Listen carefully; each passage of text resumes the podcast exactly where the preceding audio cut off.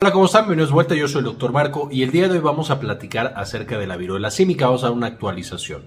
Vamos a hablar de los casos donde han aparecido, cuáles han sido las características donde han fallecido pacientes y cuáles son los síntomas que nos permite identificar esta enfermedad, porque no son los tradicionales. Todo esto con el propósito de poder prevenir el contagio y detener su propagación.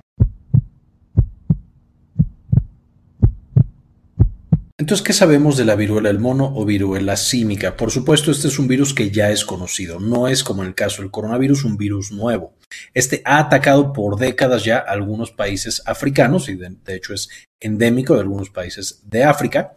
Y por supuesto es parte de la familia del virus de la viruela, que justamente es el primer virus y la primera infección que se logró erradicar, por supuesto, gracias a las estrategias de vacunación.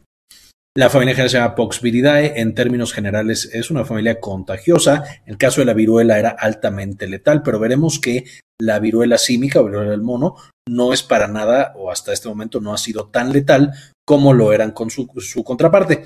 También es importante mencionar, no se compara con la fatalidad que tenía el coronavirus cuando inició la pandemia. Entonces, ahí tenemos un poquito algunas cosas que nos pueden hacer sentir un poco más tranquilos.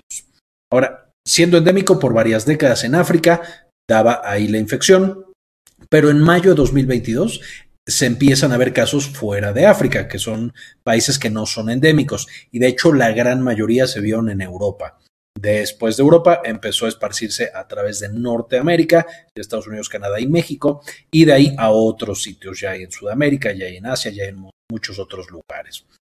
Usualmente la infección por el virus de la viruela del mono se autolimita eh, de dos a cuatro semanas, es decir, de cuando empiezan las lesiones, de cuando empieza a padecerlo el paciente. A las cuatro semanas más o menos van desapareciendo los síntomas y ya no se complica más. De nuevo, esto eh, está asociado a la baja letalidad que hay en este momento, asociada justamente a este virus. El periodo de incubación, es decir, de cuando nosotros tenemos el contacto de riesgo a que aparecen las lesiones y podemos infectar a otras personas, es de 7 a 14 días, con lo que tenemos información hasta ahora. La tasa de fatalidad en países africanos, es decir, de todos los que se infectan, cuántos mueren, entre el 3 y el 6%. Aquí hay que tener muy en cuenta que ah, en algunas de estas regiones y algunos de estos países, los sistemas de salud tal cual no son tan, no están tan desarrollados en todos lados. Hay también altos índices de otras enfermedades, por ejemplo, VIH, que no logra tratarse con medicamentos innovadores desnutrición, etcétera.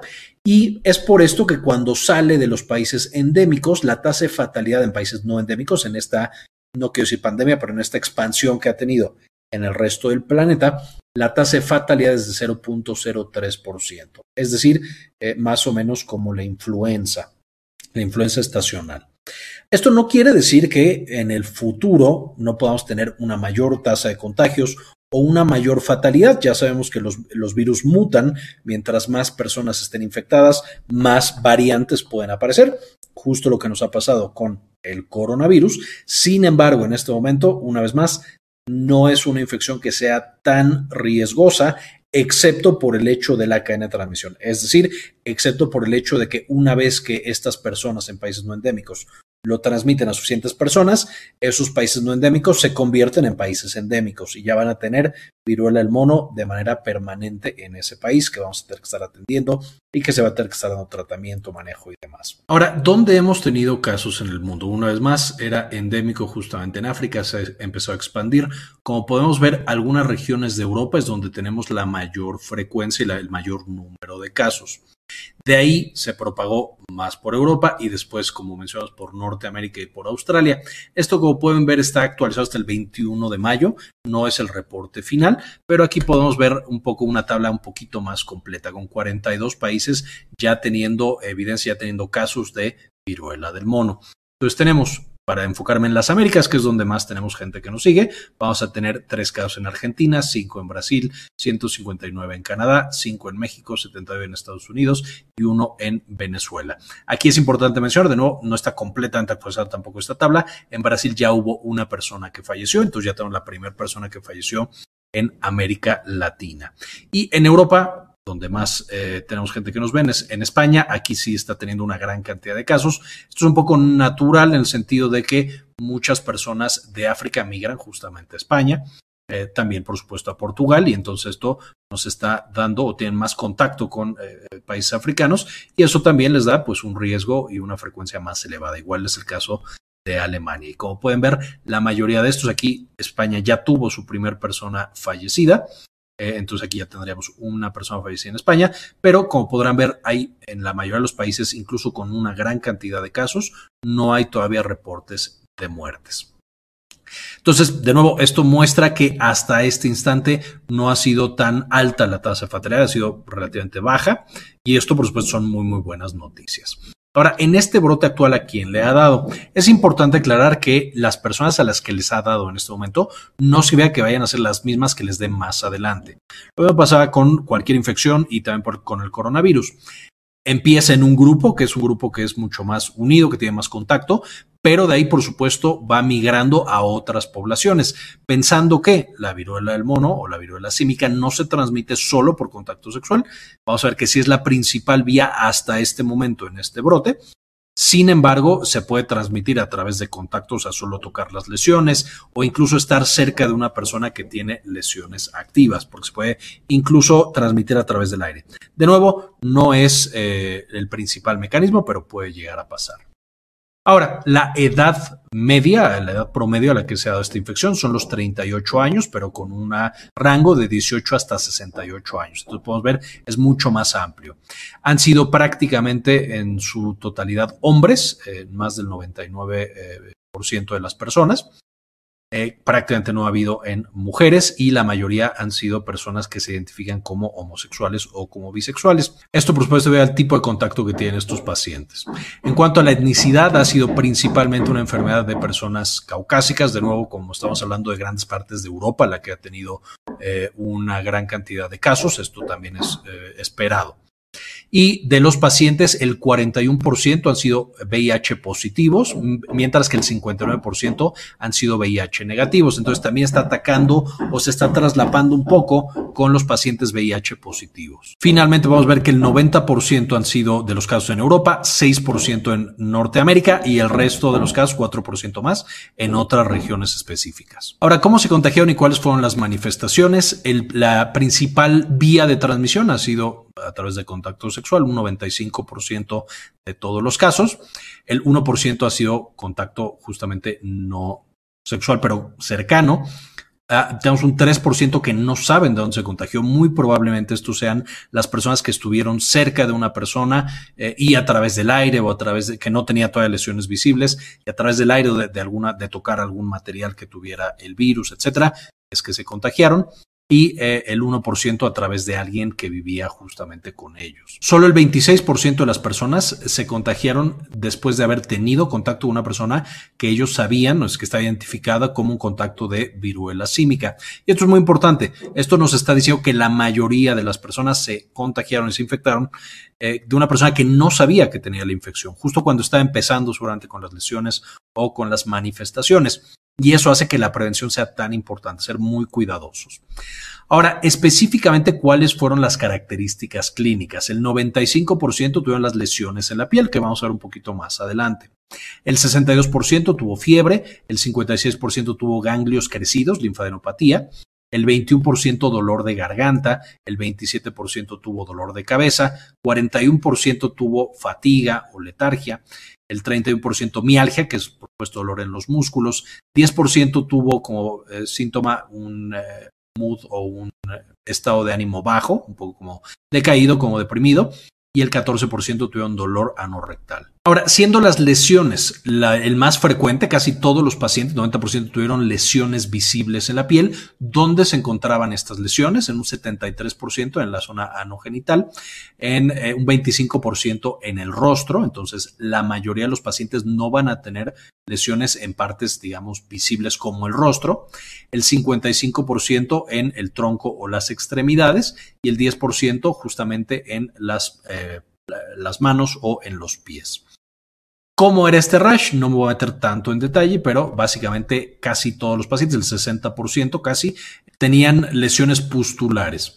Y de ahí la segunda era úlceras múltiples. De nuevo, ahorita vamos a ver un poquito cómo se veía. Finalmente, había un eh, porcentaje importante de personas que tenían menos de cinco lesiones y de hecho un porcentaje importante también tenían una sola lesión que ya vimos puede ser en el área más frecuente, entonces no es visible para el resto de las personas. De 5 a 10 personas, perdón, de 5 a 10 lesiones, el 25% de las personas infectadas, de 11 a 20 el 21% y más de 20 el 11%. Finalmente, 4% no tenía ninguna lesión en el cuerpo y justamente en ningún punto de, toda la infección y se le detectó justamente por que tenía síntomas por el contacto y las pruebas que se hacen para su diagnóstico, que es tomar de la lesión o de alguna mucosidad el tejido y hacer una PCR para detectar el ADN justamente de esta viruela del mono. Ahora, ¿cómo son las lesiones? Aquí voy a mostrar un grupo de lesiones. Estas salen justo el artículo que estoy dejando en las referencias y que les voy a dejar un enlace en la descripción del video para que lo puedan consultar y leer ustedes mismos.